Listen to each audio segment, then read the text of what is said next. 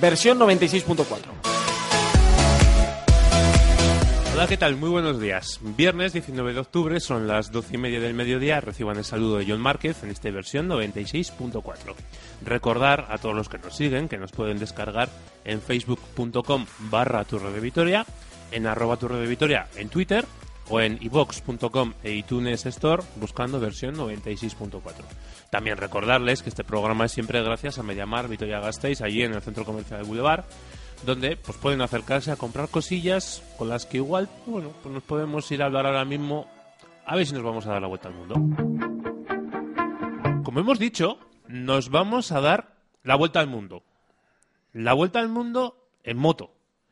Y para dar la vuelta al mundo en moto, hablando el otro día con mi compañero y amigo ya en este programa, eh, Iker Ramírez de la Piscina, hay que cargarse de muchas cosas. Pero también lo pensábamos el otro día, y para dar la vuelta al mundo, ¿qué hay que llevarte en plan tecnológico? Y yo me supongo también que habrá cambiado mucho el tema de pues comunicarte, buscar cosas, etcétera. Pues dando la vuelta al mundo o haciendo un viaje con todo esto de los smartphones, de internet, las redes sociales, etcétera. Como ya saben, este programa pues habla un poco de esto, de las nuevas tecnologías y pues dijimos, oye, ¿por qué no buscamos una entrevista con alguien que además, bueno, Iker admira? Vamos a hablar con Miquel Silvestre. Miquel, ¿qué tal? Muy buenos días. Buenos días. Miquel, bueno, eh, miquelsilvestre.com, para que la gente te busque y vea, pues sobre todo, esos vídeos de YouTube que tienes, todos los libros que has escrito y tal. Pero digo yo, dar la vuelta al mundo en moto. Eh, ¿Cómo se te ocurre a ti? Un día dices, mira, me voy a coger, me voy a coger la moto y me voy a dar la vuelta al mundo. ¿Cómo se te ocurre eso? Pues eh, se me ocurre un poco por casualidad, porque yo, bueno, he tenido siempre moto, he viajado en moto, eh, no porque pensara que fuera una actividad mm, lúdica especial, eh, sino porque, bueno, eh, en mi casa siempre ha habido motos, eh, mi padre es motero, tiene 75 años y monta todos los días, y, y, bueno, yo, la, las, han convivido conmigo, ¿no? Entonces yo el vehículo que tenía era una moto y yo me iba a ver a mi novia cuando tenía veintitantos años, me iba a Valencia, yo vivía en Madrid, y moto, ¿no? ¿Te ibas Entonces, en moto desde bueno, Madrid hasta Valencia? parte de mi vida. Madre mía, te ibas en moto desde Madrid hasta Valencia para ver a la novia. Hombre, un buen motivo sí, también para coger la moto, todo hay que decirlo. Pero aparte, sí, sí. es para que tú busques vamos a decir, experiencias, vivencias, para después, ¿qué haces con esas experiencias, esas vivencias para que la bueno, gente Bueno, eh, como te comentaba, yo no, de hecho pensaba que eso de dar la vuelta al mundo en moto era una cosa imposible, ¿no? Mm. Yo simplemente un día decido eh, buscar la inspiración eh, para una novela, porque yo escribía novelas, eh, yéndome a estudiar eh, a inglés e Irlanda, ¿no? Cuando tengo pues 39 años. Eh, un buen trabajo que tenía y me voy. Y simplemente a bueno, pues a viajar un poco, a recuperar la tranquilidad, olvidarme un poco del estrés y, y recuperar la inspiración por novela, ¿no? Que cuando aparece Irlanda, encuentro por casualidad con una historia fabulosa, que es la de los náufragos de la Armada Invencible. Resulta que allí naufragaron 25 barcos, eh, murieron unos 7.000 españoles. Hay un personaje fabuloso, que es el capitán Francisco de Cuellar, eh, que consigue escaparse, pasa siete meses allí y se lo cuenta todo a Felipe II en una carta llena de sentido del humor y con mucha gracia, ¿no? Uh -huh. Entonces, yo encuentro esa carta y empiezo a seguir el rastro de este personaje eh, en moto. Empiezo a seguirlo por ahí por Irlanda, preguntando a los lugareños si conocen o si recuerdan algo de la Armada Invencible, si hay tumbas, y ¿no? Entonces me encuentro con un material literario de primera mano y de máxima calidad, que es una historia muy poco conocida, eh, un recuerdo aún fresco en la mente de los irlandeses eh, con respecto a lo que pasó con la Spanish Armada, y, luego, para mí, una experiencia vital, emocionante, como es eh, aventurarme yo solo por allí, eh, hablar con los lugareños, buscar información, tomarme las pintas, vivir una aventura, ¿no? Vivir un viaje. Y entonces, de ahí resulta un artículo que yo publico, un reportaje a tres páginas con llenas de fotografías que publico en el ABC, uh -huh. y eso me da la pista de que viajando en moto puedo tener un material literario de muy, máxima calidad, o sea, de primera.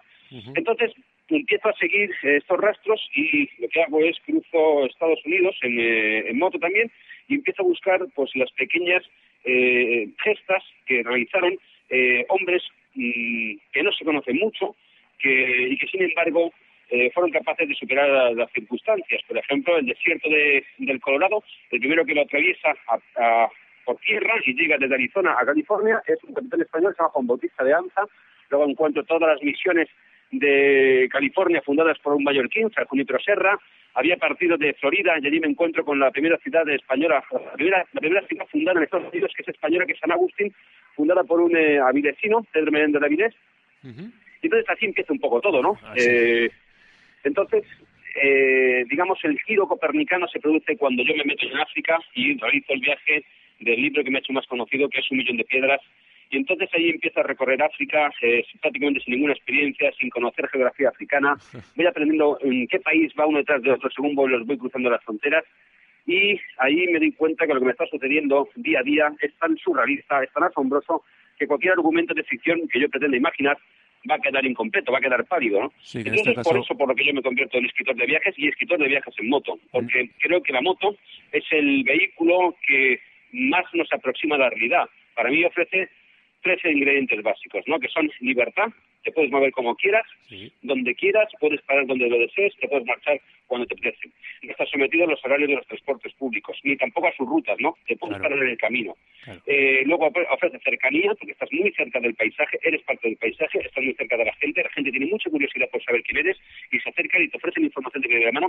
Y luego ofrece emoción, porque al mismo tiempo que estás, que estás viajando, estás, estás experimentando un viaje épico, lleno de, lleno de aventuras, Sí. eh, donde se sufre y se disfruta, y eso al final te va cambiando a ti como persona, ¿no? Y Y, ese- ese proceso es también muy interesante desde el punto de vista literario. Oye, se nota que lo disfrutas por cómo lo cuentas, pero lo que te decía al principio, lo que decía al principio en la introducción del, del programa, tú cuando te vas de viaje ahora mismo, ¿qué tecnología, vamos a decir, llevas? ¿Te llevarás un smartphone, supongo, mínimo? ¿O qué más te llevas? Sí. Bueno, el, eh, el viaje que yo realizo ahora, los que estoy haciendo ahora mismo, son viajes que se cuentan online, en directo, ¿no? Ujú. O sea, prácticamente la gente que sigue el viaje lo sigue hora a hora. Eh, es muy fácil ahora estar eh, comunicado. Lleva muchísimo trabajo contar un viaje, muchísimo trabajo, muchísimas horas de esfuerzo, porque editar un vídeo significa prácticamente perder un día entero eh, de viaje para, para metido en un hotel editando el vídeo, pero lo puedes subir a YouTube y tus seguidores inmediatamente lo pueden disfrutar. Claro, claro. Entonces, es prácticamente como una televisión a la carta. Eh, yo he sido el primer español que ha llegado a Filipinas en moto, bueno, con cualquier tipo de vehículo rodado, y retransmití el embarque desde Borneo hasta Filipinas a través de Twitter, a través de un, eh, de un iPhone, y dos días después la gente ya tenía el vídeo de la llegada en el canal de YouTube, ¿no? O sea, que encima te lo curras. Ahora mismo debe andar por, sí, que sé, las 220.000 reproducciones, una cosa así, ¿no? Sí. No soy Lady Gaga, pero para viajes en moto, pues está muy bien. Pero vamos, que, que encima te lo curras, porque no tardas, vamos a decir, un, un mes en decir voy a subir el vídeo. No, los dos días ya lo tienes ahí subido. Sí, más o menos la- el ritmo que he llevado en esta vuelta al mundo, que es la ruta de los exploradores olvidados, he ido más o menos a vídeo semanal. Vídeo semanal, post semanal. Yo al mismo tiempo voy escribiendo, eh, publicando reportajes todos los meses en el Solomoto, Sí. en, diario del- en, eh, en el Viajero del País, también en, en- en un blog que es Diario del Viajero, eh, y luego a través de Facebook y sobre todo a través de Facebook, que es donde más se más se encuentra esto, porque la gente que va va solamente a eso, Sí, claro. y, y luego, pues bueno, también del Twitter, ¿no? Es La- una, es una red social igual la- Facebook. La, tecnología ha cambiado la, la forma de contar el viaje y ha contado la forma también de vivir el viaje. Igual la red social que a ti más te gusta, vamos a decir por cercanía con tus eh, seguidores, es Twitter, pero igual la más sencilla para ti, para tus vídeos, es Facebook. No, yo me, me- me siento más a gusto en Facebook porque yo soy escritor y, Ah. y resumirlo todo en tan pocos caracteres sí, claro. es muy complicado para mí. Eh, yo, además, a mí me gusta bastante la cerveza. eh, para mí significa, es una forma también de lubricar mi estado de ánimo. Y yo por la tarde, por la noche, cuando ya he terminado la jornada, me veo mi litro y medio. eh, y entonces dejo que las emociones vayan fluyendo. Y tener el Facebook, pues eh, me permite una comunicación muy directa con la gente que sigue esto, ¿no? Porque, bueno, Sí. uno siente, si, si se siente mal ese día, encuentra consuelo inmediatamente, si se siente eufórico o contento, encuentra compañeros que se alegran contigo. Eh, no lo sé, yo utilizo los dos, pero bueno, eh, mi canal de, mi muro de Facebook ahora mismo tiene ya cerca de los 5.000 eh, y, y tiene bastante éxito. Yo estoy muy contento, he hecho muy buenos amigos, además que se ha demostrado eh, porque cuando he llegado a España me han hecho un recibimiento multitudinario que se organizó todo a través de Facebook, en el cual yo no participé en absoluto. Están los vídeos colgados por ahí, se juntaron más de 300 personas para recibirme eh, y bueno, fue de una emotividad asombrosa, o sea, fue algo espectacular. Y todo eso lo ha producido las redes sociales, pero el fenómeno del que estoy hablando va más allá. No se trata tanto de cómo cuentas el viaje, sino cómo el viaje contado puede afectar al viajero. Porque yo hasta ahora iba, lo contaba para mi cuaderno, eh, y, lo, y lo escribía a la vuelta, ¿no? Ahora lo he ido contando al mismo tiempo y al mismo tiempo que lo iba contando, eh, la gente que iba siguiendo el viaje ha influido en el relato, ha influido en mi estado de ánimo y ha influido también en las decisiones que he ido tomando, ¿no? Porque cuando tú ves que un determinado sistema o un determinado vídeo o un leitmotiv funciona, lo repites, ¿no? Y entonces, pues bueno, es por ejemplo lo que ha pasado con el lema este del very good, very good, ¿no? Que yo eh, cuando iba por ahí eh, decía a la gente very good cuando me servían un plato de comida o me daban una cosa que me gustaba, simplemente para generar simpatía, yo le decía very good my friend y eso lo grababan. Y eso generó inmediatamente un efecto rebote eh, a través de, de, Facebook y de YouTube. Y a mí cuando me recibe la gente en España me hicieron camisetas que ponía very good, very good my friend. Entonces me lo dicen continuamente, very good friend, very good friend. De hecho, mi último vídeo en YouTube eh, se titula así, very good, very good friend, porque es, una recopilación de todos los abrazos que he estado dando estos días, ¿no? De la gente que se ha ido encontrando conmigo. Es realmente espectacular. Y ya te digo, eso lo ha promovido la tecnología. A veces pensamos que las redes sociales son algo frío, incluso algo falso, y a mí lo que se me ha demostrado es que es algo vivo que está cambiando definitivamente nuestro mundo. Oye, y por ejemplo, ¿alguna vez te ha pasado, vamos a decir, que estés en un país y hayas recibido recomendaciones a través de las redes sociales de vete a este sitio, no te lo pierdas? Supongo que sí, ¿no? Porque claro, continuamente. En cuanto yo digo que voy a ir a un sitio, eh, inmediatamente hay alguien que ha estado antes y que me recomienda que vaya a tal, a tal lugar. Y lo que es más bonito, de, desarrollando esta actividad de los exploradores olvidados, cuando yo lo he publicando, he recibido mensajes de he recibido mensajes de descendientes de algunos de esos exploradores eh, que o bien me ha agradecido lo que he hecho o bien me ha puesto sobre la pista de algo que yo desconocía. Anda, mira, lo cierto es que la conectividad que nos da las redes sociales es grande, no, gigante, más que gigante, yo creo. Oye, y ya lo que hemos dicho antes, te llevas un smartphone, lógicamente, pero te llevas algo más. Te cuento cuál es, cuál es, cuál es mi equipo, ¿no? Eso es. O sea, porque yo eh, todo este trabajo no lo puedo desarrollar si no tengo eh, un, un, hardware, ¿no? Eso es, tienes, eh, tienes que ir cargadito. En, en, en, un estudio, yo soy un estudio de grabación y de edición de vídeo portátil, además de una oficina completa de mm, trabajo de escritor. Eres el hombre que estábamos. Yo, si se pueden citar las marcas... Eh, Sin problema. Son, bueno, pues como yo conocí una, una alemana en Kuala Lumpur, con la que pasé unos días ahí, tengo un vídeo muy gracioso, ella hablaba ya de la, de la generación de los e-packers, ¿no? O sea, es los que estamos, eh, digamos, ya esclavizados a la marca de la manzanita. Sí. Y, y llevamos el Mac y todos los avalorios adjuntos. Los fanboys que se suelen llamar también. sí. Yo lo que llevo es, el, eh, primero, un eh, iPhone.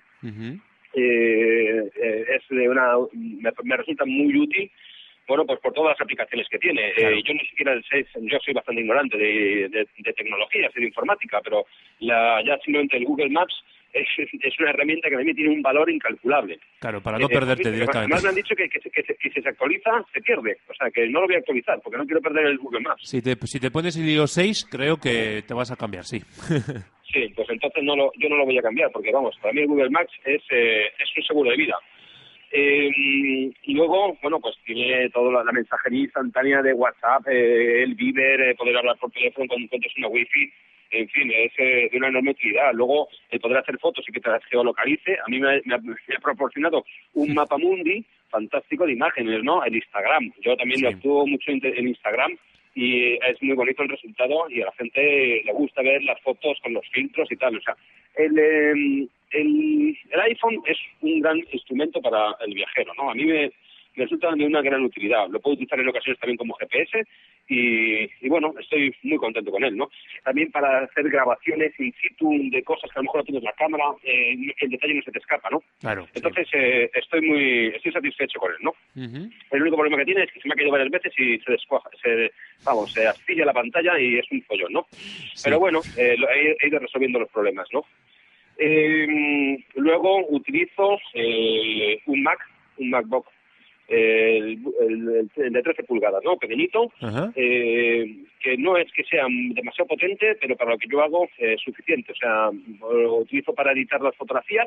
No soy nada eh, exquisito, no sé, yo utilizo el mismo iPhoto, con eso corrijo posibles defectos, recorto las fotografías, las eh, estabilizo si están torcidas y luego eh, los vídeos los edito con iMovie, ¿no? Hay gente que utiliza ya verdaderas virguerías como, eh, no sé, Final Cut Pro y tantas cosas, pero mm. yo soy bastante torpe y para, para, para, lo que yo hago es más que suficiente, porque pienso que lo importante es el contenido y no tanto la forma, ¿no? Mis vídeos eh, son resultones, funcionan, a la gente les gusta y, y bueno, no son eh, complicados de hacer. Sí, creo que más está más bien la maña y lo que estás contando, que el eh, digamos, el formato de edición que le des. Que, quede espectacular, vamos a decir, sí.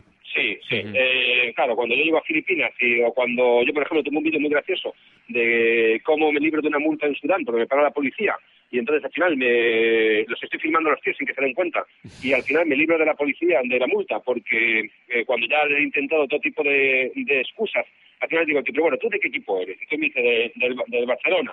Entonces le digo, yo soy español y tal. Entonces me deja ahí. Todo eso lo tengo documentado, filmado, ¿no? Sí, claro. la historia es tan, es tan que da igual un poco si qué efectos especiales lleva, ¿no? O sea, yo con el iMovie es suficiente. Por ejemplo, el viaje que hice a Irak, ¿no? Simplemente entrar en Irak y que me paren en los controles militares y yo poder grabarlos con la cámara que llevo, pues eh, eso hace que el documento sea brutal. O sea, no hace falta tampoco um, grandes eh, grandes eh, alardes, ¿no? Técnicos porque el documento en crudo ya es suficiente. Sí, el contenido es muy bueno, suficiente, sí. El contenido es muy bueno y ya es suficiente por el mismo.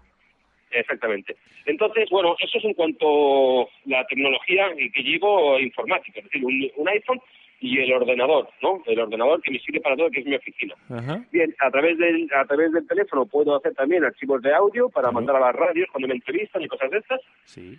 Y eh, luego, lo que yo para mí es muy importante es el equipo fotográfico. El equipo fotográfico es, fundamental para, bueno, para hacer las fotografías y luego para filmar. Utilizo eh, una cámara Canon EOS Reflex con eh, un ojo de pez y eso me permite grabar, filmar con mucha calidad y al mismo tiempo puedo hacer fotografías con la misma cámara, no tengo que andar cambiando de cámara. Y luego el formato que me da de el archivo de, de vídeo lo puedo trabajar perfectamente con el con el iMovie. Y lo que llevo también es una cámara de casco ¿eh? que utilizo también, pongo a veces en la moto. Y eh, yo no uso la GoPro, no, no me gusta esa cámara. Eh, cuando te la pones en el casco pareces un teletubi, es muy llamativa. Y yo, yo, para, yo la utilizo para grabar a los policías, para grabar situaciones cotidianas, para mm, cosas que no quiero que la gente se entere, se entere que estoy grabando y con esa cámara es imposible. Además, tiene, he tenido una, el soporte que tiene es muy frágil y se me ha, se me ha roto, he perdido dos en moto, ¿no? Y sin hacer cosas así excesivamente mm, bruscas, ¿no? Pero sin embargo yo llevo una, la, la, la Contour, la Contour RAM, que es eh, la última generación de estas cámaras y que es fabulosa. Funciona mucho mejor que las anteriores, que tenían algunos mm, defectos, a veces no funcionaban, la batería duraba poco. Esta es fabulosa, funciona muy bien. Eh, tiene un gran angular, no deforma tanto como la GoPro y, y la, la, calidad es muy está muy bien, es muy alta. Oye, pues eh, Miquel, la verdad es que da gusto hablar contigo porque le das, tienes, tienes una pasión por tu, por tu vida y por tus viajes y por tus, y por tus tecnologías que la verdad es que me gustaría estar escuchándote más rato, pero se nos acaba el tiempo. es que es cierto, se nos acaba el tiempo, ya llevamos ya casi 20 minutos hablando, tenemos todavía que hablar con Iker y con Rubén y con, y con Fernando. A ver si nos podemos ver por Vitoria presentando tus libros. sí, yo iré por Vitoria y bueno, eh, el que, ya sabes, a mí se me puede encontrar muy fácil por internet. Yo simplemente preciso que como estáis en el País Vasco, que Miquel es con QQ, no es con K. Que eh, cierto. A veces sucede. Cuando se busca Miquel Silvestre parece un jugador de fútbol de la liga inglesa que no soy yo. Ah, mira, no, bueno. Pero tú haces, haces cosas, yo creo, incluso más emocionantes que jugar al fútbol en la liga inglesa, que mira que es emocionante esa liga. Miquel, muchísimas gracias, ¿eh? Y lo dicho, a ver si nos vemos por aquí por Vitoria presentando tus libros, Un Millón de Piedras, por ejemplo, que es el más conocido, que se lo pueden comprar, que ya lo hemos hablado antes, antes de entrar en, antena, que está siempre en los números uno, ¿verdad? Siempre. Bueno, en la casa del libro, eh, dentro de lo que es narrativa de viajes, está lleva mm, prácticamente desde que salió dos años dentro de los más vendidos. Eso es Lleva ya bastante tiempo siendo el más vendido. No sé si habrá, si se me habrán desbancado el ranking, porque al final eh, todo lo que sube baja. Pero el libro está para arriba, para arriba. O sea, lleva cinco ediciones y también un fenómeno en redes sociales, porque la editorial que me publica, Barataria, es una editorial pequeñita de Barcelona, una mm. editorial artesanal, pero se le, bueno, la gente compra el libro, lo lee y se lo recomienda a un amigo, ¿no? Y así funciona todo. Si es así, entonces el libro se acabará vendiendo y se va a convertir en un long seller, ¿no? Es decir, son libros que se venden durante mucho tiempo. Pues a ver si. además creo que Ike se lo ha leído, así que le puedes preguntar ahí. Sí, sí, sí, ahora mismo se lo voy a preguntar. A ver si, vos lo he dicho, a ver si sigue arriba y a ver si con este programa hacemos que te compren unos cuantos más. Muchísimas gracias, Miquel. Venga, gracias a vosotros. Venga, Gur, adiós. Bueno, bueno, cómo me ha gustado charlar con Miquel Silvestre. Lo primero que quiero es la valoración de mis compañeros, sobre todo de Iker, Iker Ramírez de la Piscina, diseñador 3D y responsable de factoría de con letra, 3 con número, de con letra. Muy buenos días. Buenos días. Y Rubén Herrero, que es profesor de programación en Tecnos e ingeniero informático. Muy buenos días. Eh, bueno, buenos días. Bueno, Iker, lo dicho, que es que era tu regalito de cumpleaños. Felicidades, por cierto. Muchas gracias. Eh, es la, lo primero que quiero es la valoración tuya, al estilo de un entrenador de ACB cuando termina el partido? Porque tú eres, yo creo, el que más la has disfrutado porque eres el que me la recomendaste, vamos a decir. ¿Qué te ha parecido? Very good, como diría. Pues sí, very good, very good. Eh, pues es que tampoco sé qué decirte. Yo, yo soy bastante, iba a decir fan, pero yo creo que es, más admirador, ¿no? Es, un, es un crack de, persona que, que, bueno, pues que se, se, dedica a hacer lo que quizá mucha gente querría, ¿no? sí ganarse la vida como puede, pero viajando por todo el mundo, conociendo culturas muy diferentes, haciéndose amigo de todos, que es, mm. lo jodido y lo que, para mí, lo, que más tiene este hombre, que, es capaz de, volverse loco con, cualquiera y hacer que la gente le, quiera. Sí, caerle bien a todo el mundo es muy difícil. y, más caer bien a gente que, no habla tu idioma y que solo con gestos y diciéndole very good y sonriendo, ¿no? Pues es, capaz de de hacerlo. Eh, a mí me parece una bomba y, al final, bueno, pues un poco lo que, lo que nos contaba, ¿no? Que, que gracias, eh, ya que estamos en un programa esto de tecnologías y tal, y, iba un poco orientado ahí, eh, pues bueno, antes, quizá hace unos años, esta gente, pues hacía un viaje, luego sacaba un libro, lo tenía que publicitar por mil sitios. Mm. eran historias quizá escritas a posteriori que, bueno, pues igual no tenían tanto sentimiento, tanta, ¿no? Pues no, no, te daba tanto, no te, no te quería decir tanto. Sin embargo, ahora, pues, eh, pues lo que comentaba él, hace, hace cosas que, según le acaba de pasar algo, lo cuenta en Twitter, lo pone en Facebook, pone una foto. Eh, YouTube, también lo, lo, tiene cargado bastante a menudo, ¿no? Pues lo que decía, cada semana o así. Sí. Y realmente, eh, al final, pues para mí, por ejemplo, que soy un fanático de los viajes en moto y que me gustaría ser como él, como quien dice, si pudiese y si tuviese los huevos, mal dicho, ¿no? Pero, es que realmente hay, que tenerlos. hay que tenerlos. porque para cogerte la moto, me voy a buscar por ahí historias. Eso Pues realmente nos viene muy bien, porque le vas siguiendo todos los días y, parece que estás un poquito ahí, ¿no? Como metido en sus, en sus maletas, viendo un poco lo que ve él, te lo va enseñando. Eh, y lo bueno es que al final las redes sociales te, te permiten no solo leerlo, si no lo lees, lo escuchas, lo ves. Eh, o sea, tiene, tiene, para mí es una, una bomba esto a mí me, para estas cosas. A mí me gusta mucho cuando dice que la gente le ha recomendado, le ha recomendado sitios para ir, porque antes seguramente habrá hecho viajes y se habrá perdido cosas precisamente por eso, porque no había manera de que te recomendaran, ah, has ido a tal sitio, pues vete a tal, no sé qué, ya verás, no te lo pierdas. Mm. A ti, Rubén, ¿qué te hacía gracia? Porque me lo has comentado antes de entrar en esto, pero cuéntame, cuéntame. Es que a mí me ha encantado, porque eh, además se lo contaba también a Iker, de que, de que físicamente y psíquamente el tío es un fuera de serie, o sea, porque meterte esa pila de kilómetros en una moto, baches, cosas, tal. Lo que contaba de que el móvil se le había caído varias veces, que se le había roto. Es que tú piensas por dónde pasa este hombre y dices, es que es bestial, o sea, qué, qué fortaleza física y mental tiene de ir solo, además, o sea, pararte a hablar con uno tal.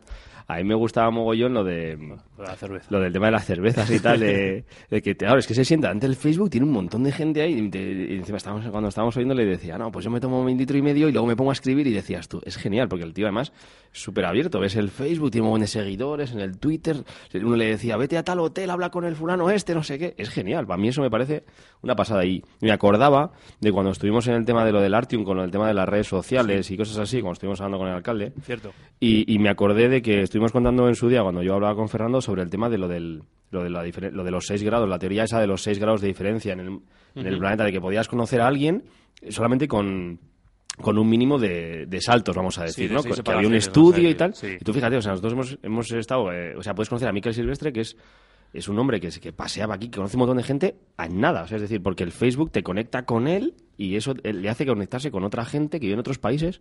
Para mí es increíble, es, es una pasada. Es la parte bonita de las Es- redes es lo sociales. bueno, ¿no? sí, Además, sí, hay, sí. que, hay que decir que, que para mí, por lo menos, eh, Miquel tiene. eh, es muy recíproco. Es decir, la gente le habla mucho, pero tú podías pasar y decir, vale, estáis ahí leyéndome. No, no, Sí, no. hay que interactuar, Él, sí. interactúa mucho, habla con la gente. Mm. Y de hecho, bueno, pues ahora que, que está por España haciendo un poco ruta y explicando sus viajes y tal, se ha demostrado porque hay unos vídeos pues que, que- a ver, no mm, nadie sabe no cómo es por dentro una persona, Sí, pero esto claro. ya se le empieza a ver y es muy echado para adelante y tiene mucha fuerza y se le ve incluso emocionado, ¿no? Ahí con Mm. cuatro lagrimillas a veces que dice, ¿por qué viene gente a recibirme a mí si Si yo él, mismo se trabajo, define, ¿no? decir, Dices, sí. soy un, pringadillo que da la Sí. vuelta al mundo, dices, ya, pero bueno. Se juega un, pringue- un pringadillo. Madre mía. Hay que recomendar que la gente lea su libro, que... Y luego, por cierto, lo que decía Rubén, eh, a mí me hace gracia, porque hay veces que, que de hecho pone en Facebook, ¿no? A- a- pues estaba en, en mitad de un viaje en África, se va, he conseguido que el camarero, no sé qué, mediante no sé quién, tal, tal, me traiga unas cervezas, están calientes, pero bueno, es lo que hay. Así que este es mi rato con vosotros, y, y- y yo me lo imagino ahí sentado en una mesa, eh, perdido en un, en un poblado africano, que bastante que tiene wifi, ¿no? Y está, pues, pues eso, interactuando, escribiendo cosillas, hablando con la gente ahí con su cerveza al lado. Todavía hay que decir también que no lo ha comentado en la, en la entrevista, que, que sé que luego al día siguiente siempre se corre sus sus 5 o 10 kilómetros a primera horita de la mañana, que, Para que eso es lo que, quema, encima, lo que sí. quema las cervezas y así ya está. Es lo que listo decía para- yo, es que físicamente y mentalmente es un fuera de serie. O sea, el tío es- está- tiene que estar en una forma bestial. Sí, sí, sí. Oye, y como, bueno, como Miquel habla también, que lo habla muchísimo, y hemos, nos hemos enrollado, pues no tenemos mucho tiempo, ya lo siento. A ver si ya después, porque ahora tenemos dos puentes seguidos, ¿eh? Al decir a la gente que tenemos dos puentes seguidos. El del Vasco y el de todos los santos nos los cogemos. ¿Qué le vamos a hacer?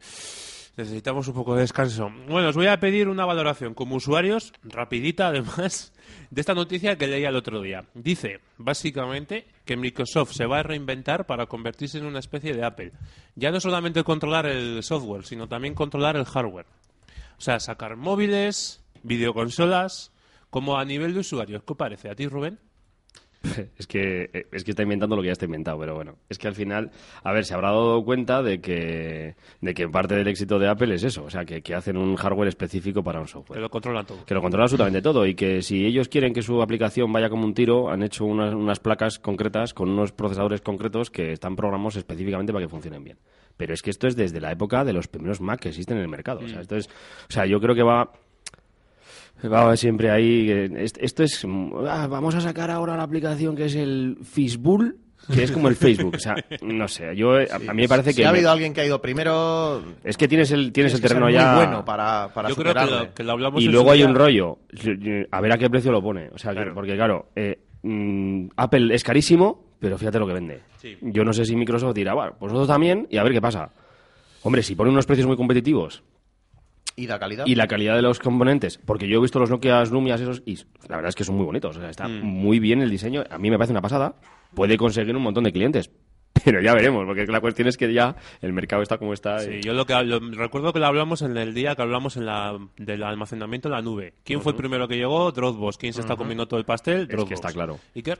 Que además, eh, pues bueno, eh, buscando, ¿no? En Google buscas ahí Microsoft, eh, noticias sobre Microsoft y tal. Sí. Y, y las primeras noticias que he encontrado me hace gracia porque los titulares dicen mucho. Sí. O sea, he encontrado una que dice Microsoft se reinventa para ser Apple. Eso es. Esa palabra, o sea, esa- ese titular ya dice mucho y, y realmente es, es un, un sentimiento que, que veo que tienen bastantes blogs y muchas páginas de tecnología, ¿no?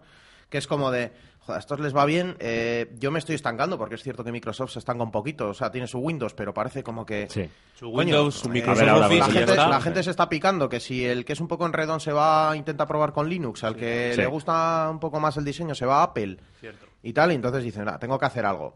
Entonces, eh, yo creo que está muy bien que las, las empresas se reinventen, pero, pero reinventarse, ¿no? no intentar copiar a otro. Pero igual ir a una, igual Microsoft tiene la, debería de tener, yo creo, la fuerza para buscar otra cosa diferente. No- Mm. Ojalá, a ver, ojalá también eh, esto que estoy diciendo me equivoque y dentro de Ah, no, cinco sí. años Microsoft sea el rival perfecto de Sí, Apple, porque ojalá, cuantos más eso haya, eso es. ¿vale? Al final, eh, en este Los mundillo, precios, entre sí. Apple por un lado, claro. Google por otro, eh, se van a comer el mercado, y Microsoft, como siga así, le van a comer su parte. Sí.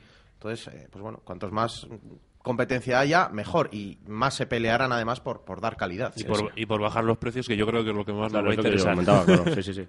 Bueno, pues nada, chicos, muchísimas gracias. Lo dicho, nos vamos de dos puentes seguidos, nos vamos de viaducto ahí romano y nos vemos. Hasta la semana que viene, no, hasta dentro de tres. Muchas gracias. Agur.